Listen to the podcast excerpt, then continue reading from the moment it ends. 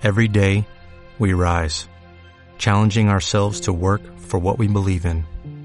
At U.S. Border Patrol, protecting our borders is more than a job, it's a calling. Agents answer the call, working together to keep our country and communities safe. If you're ready for a new mission, join U.S. Border Patrol and go beyond. Learn more at cbp.gov/careers.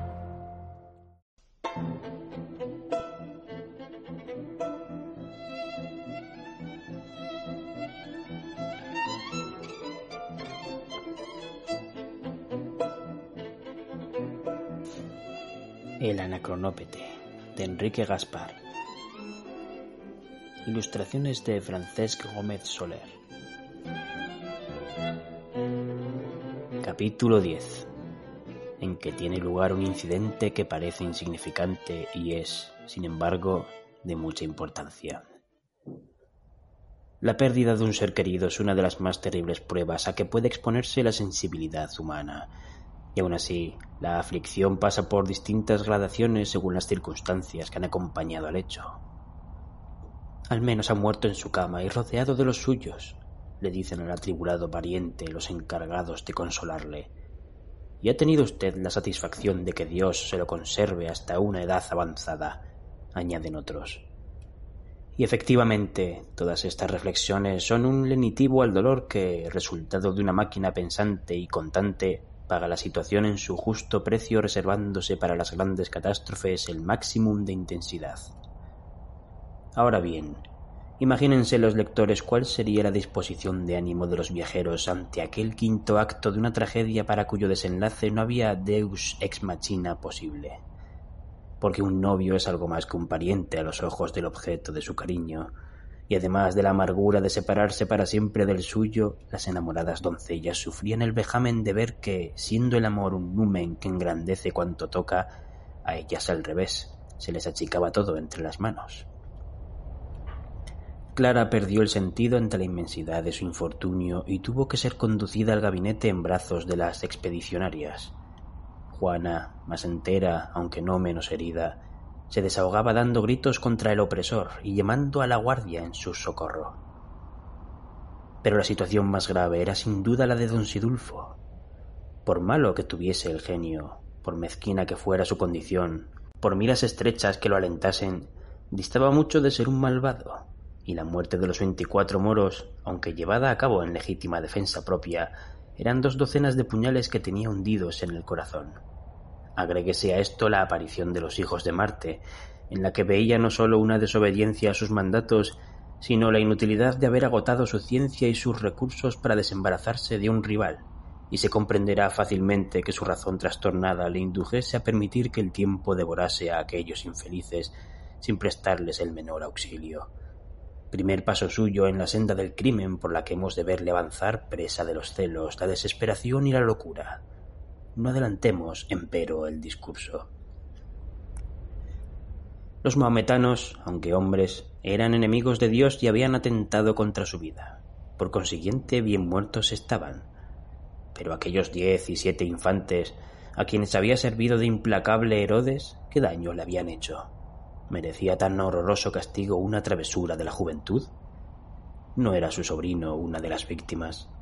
No hubiera sido más humano, pues no estaban sometidos a la acción del fluido, hacer rumbo hacia el presente y, una vez reconquistadas sus naturales proporciones, desembarcarlos en los alrededores de su edad.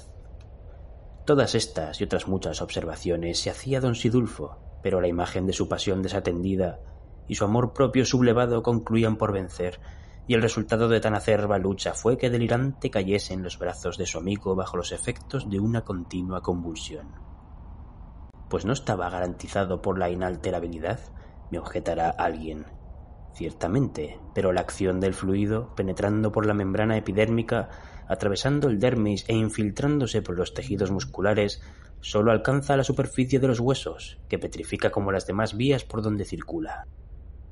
Así pues, el ejemplar influido por sus corrientes ni pierde la tersura del cutis, o sea, la juventud, ni sufre de erupciones cutáneas, ni está expuesto a las inflamaciones producidas por la acción atmosférica.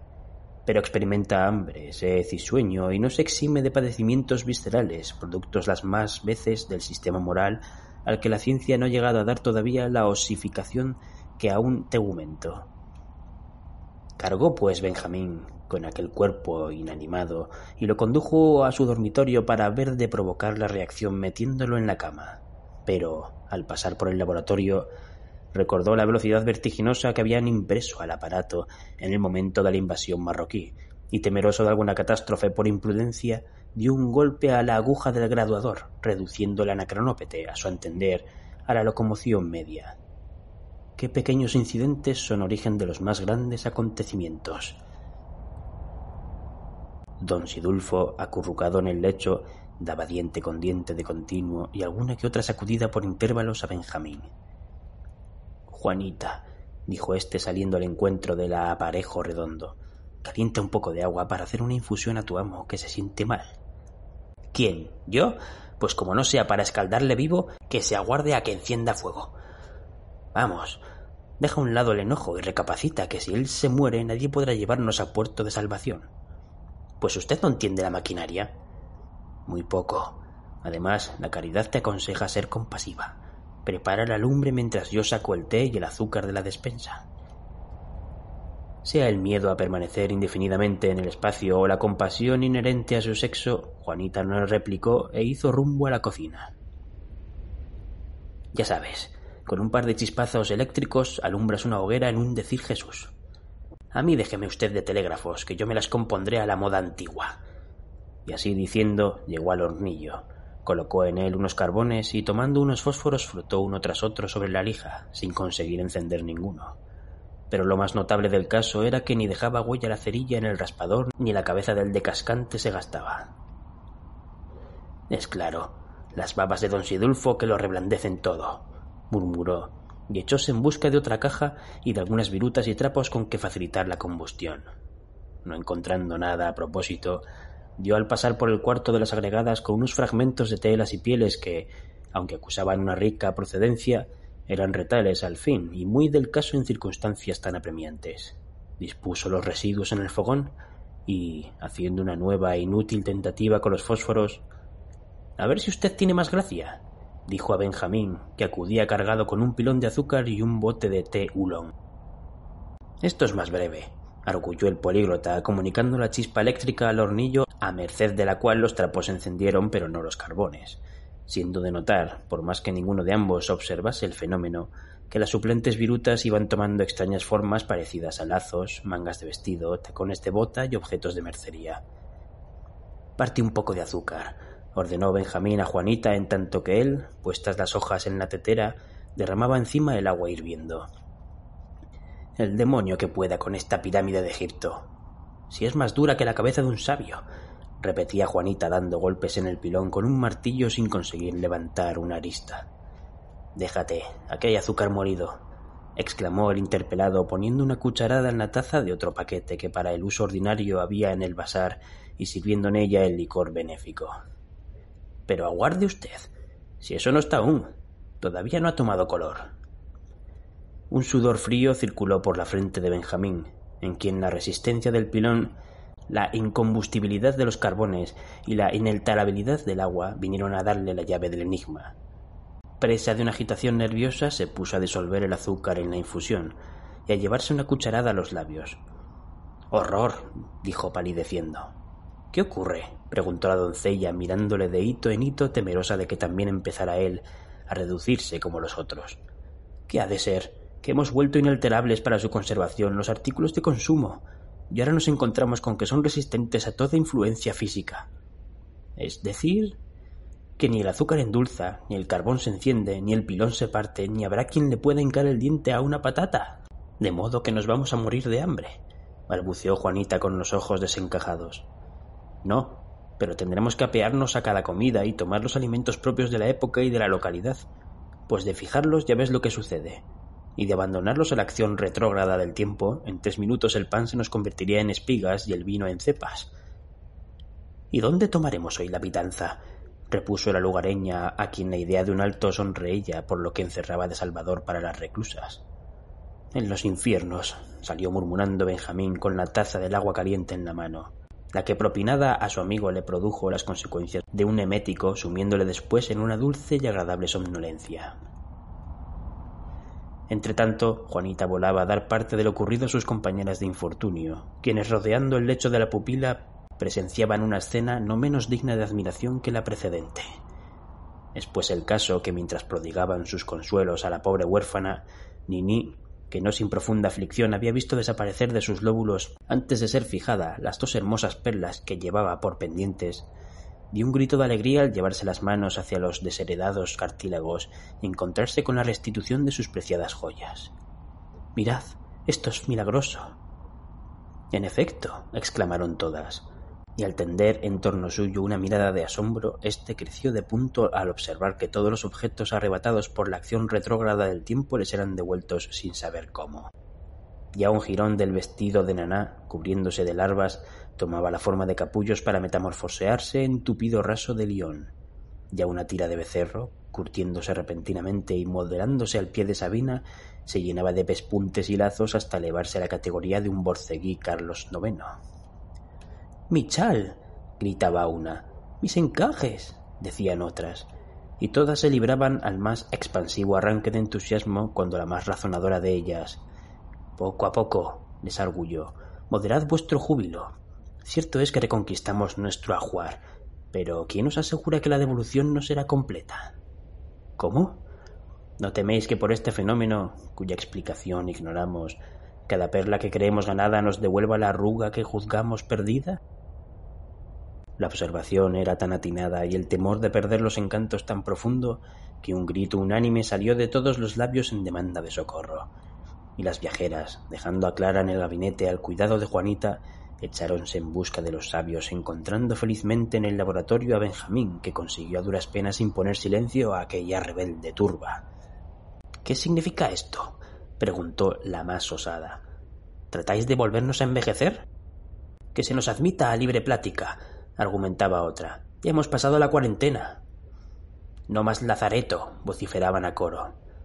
Benjamín, que no acercaba a darse razón de lo que veía, estudiaba el caso con los ojos fijos en el suelo, y maquinalmente, al notar un objeto que relucía, lo recogió y dio con un ochavo moruno.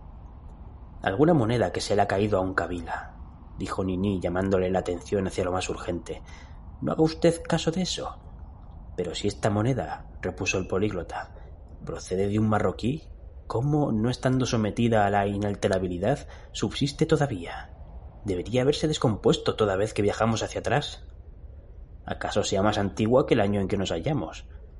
No, su fecha es del 1237, y como el cómputo árabe principia en 622, época de la Égira, este ochavo corresponde al 1859 de nuestra era, o sea, el año anterior en que fuimos atacados por los rifeños y que debimos transponer tres minutos después de la invasión. Entonces, interrogaron las atónitas viajeras con la mirada, y como Benjamín dirigiese la suya hacia el cuarto de los relojes, Maldición, dijo al consultar el cronómetro del tiempo relativo, e inmediatamente hizo parar en seco el anacronópete. ¿Qué es ello? Que al querer moderar hace poco la locomoción, he rebasado sin duda la línea de la aguja y caminábamos hacia adelante. Hemos deshecho lo andado. Estamos sobre Versalles a 9 de julio, o sea, en la víspera del día que salimos de París. La alegría que se pintó en el rostro de las viajeras al convencerse de que, sin detrimento de su juventud, eran restituidas al teatro de sus operaciones, no hay quien la describa. Todas suplicaron a Benjamín que las desembarcase, y aunque éste temía las iras de don Sidulfo, pudo más en él la idea del ridículo de que iba a cubrirse cuando su colega advirtiese su ineptitud. Así es que, confiado en el seguro del secreto, toda vez que ni Clara ni Juanita eran testigos de su derrota, y en la persuasión de conestar con una medida de buen gobierno el abandono de las agregadas, determinóse a darles gusto, lo que le valió una abundante y envidiable cosecha de abrazos y besos. El vehículo descendió majestuoso en el parque contiguo al Trianon, las viajeras lo abandonaron sigilosamente y Benjamín, dando la velocidad máxima, se echó por el espacio a desquitarse de lo perdido, diciendo Ahora a China en busca del secreto de la inmortalidad. Al día siguiente los periódicos de París traían dos noticias. Una que fue comentada por todos los desocupados de los bulevares. Otra que solo conmovió al mundo sabio. Decía la primera que habían sido reducidas a prisión doce jóvenes que, valiéndose de las circunstancias, querían explotar la credulidad pública haciéndose pasar por las expedicionarias del anacronópete, siendo así que en ninguna de ellas encontraban trazos que acusasen de ser las agraciadas por la prefectura, donde constaba su filiación y se les había entregado pasaportes de que las impostoras no venían provistas a su regreso. La segunda era más lacónica, aunque más trascendental para la ciencia, en cuyos anales sigue constando como artículo de fe. Se reducía a dar cuenta de que a las nueve y cuarenta y cinco minutos de la mañana el observatorio astronómico había presenciado la caída de un enorme aereolito en las inmediaciones de Versalles. Así se escribe la historia.